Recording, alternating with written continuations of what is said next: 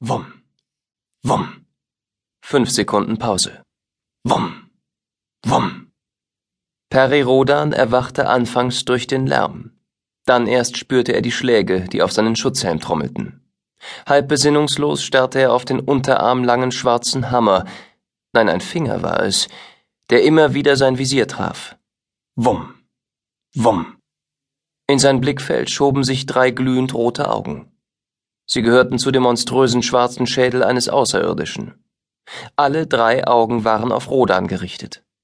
Der Außerirdische, das war niemand anders als Ichotolot, der Haluter. Rodanos, bist du wach, mein Kleines? Verdammt, Tolotos, lass das bleiben. Dein Vorname lautet? Peri. Deine erste Frau hieß Tora. Tolot testete lediglich, ob er bei Sinnen war. Rodan versuchte ärgerlich den Arm zu heben, doch er war noch nicht so weit. Du bist langsam, kritisierte Tolot. Der schwarze Riese ließ den Finger sinken. Beeil dich mit dem Aufwachen. Wir befinden uns in Gefahr. Magin Chrilox greift nach uns. Rodan begann sich zu erinnern, und durch seinen Körper rauschte ein Stoß Adrenalin. Magin Krilox, das schwarze Loch. Schäden Tolotos? brachte er hervor. In großer Menge. Ihr Terraner würdet sagen, ein Wunder, dass dieses Schiff noch fliegt. Rodan kniff die Augen zusammen. Die tanzenden Lichter und knisternden Geräusche, die er aus dem Hintergrund wahrnahm, formten sich zur Kulisse einer Raumschiffzentrale. Lichter und Schwaden, die an Elmsfeuer erinnerten, tanzten über Oberflächen aus Inkenit-Legierung. Funken lösten sich, Entladungen sprangen von Terminal zu Terminal. Bläuliche Aureolen umhüllten aktive Aggregate. Eine Serie von Stößen schüttelte das gesamte Handelsschiff, und das bei seiner Masse von 187 Millionen Tonnen. Rodans Kontursessel bockte wie ein Pferd und versuchte ihn abzuwerfen, doch er war mit stahlfesten Gurten in den Kontursitz geschnallt. Für einige Sekunden setzte die künstliche Schwerkraft aus. Ichotolot verlor den Boden unter den Füßen, stieß sich ab und trieb schwerelos zu den Terminals der Piloten. Dort krachte er zu Boden, als die Schwerkraft wieder einsetzte. Tolot bettete den reglosen Saron, ihren ersten Piloten, in einen Reservesitz, schnallte ihn dort fest und übernahm selbst die Kontrolle über das Schiff. Einige weitere Besatzungsmitglieder, die meisten riesengroße Erdruser oder gedrungene Epsaler, waren ebenfalls wach und aktiv. Der Rest der Crew lag in tiefer Bewusstlosigkeit.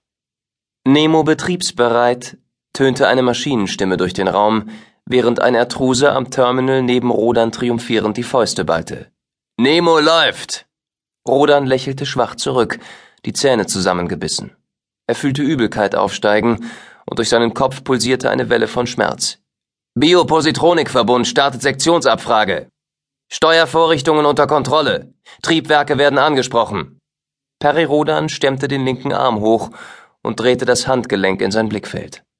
Mühevoll entzifferte er die Statusmeldungen des Anzugs.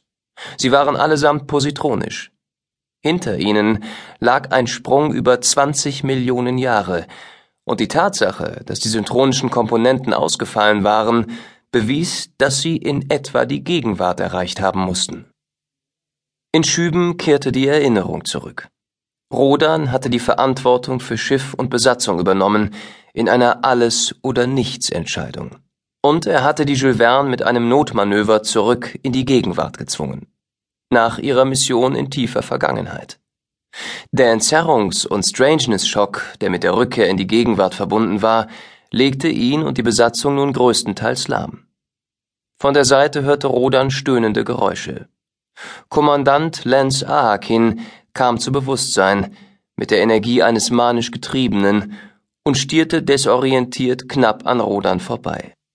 Oberst, zischte Rodan den Mann an. Aufwachen, Ahakin!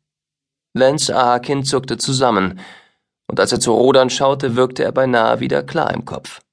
Der Kommandant hob schwach die Hand und gab ein Husten von sich. Er brauchte noch ein paar Minuten. In der Mitte der Zentrale flackerte ein gewaltiges Hologramm. Der Haupthologlobus, eine 17 Meter durchmessende Holographie der Schiffsumgebung, wurde von Nemo hochgefahren und mit Daten beschickt. Ein turbulenter Malstrom umfing die hantelförmige Darstellung der Jules Verne.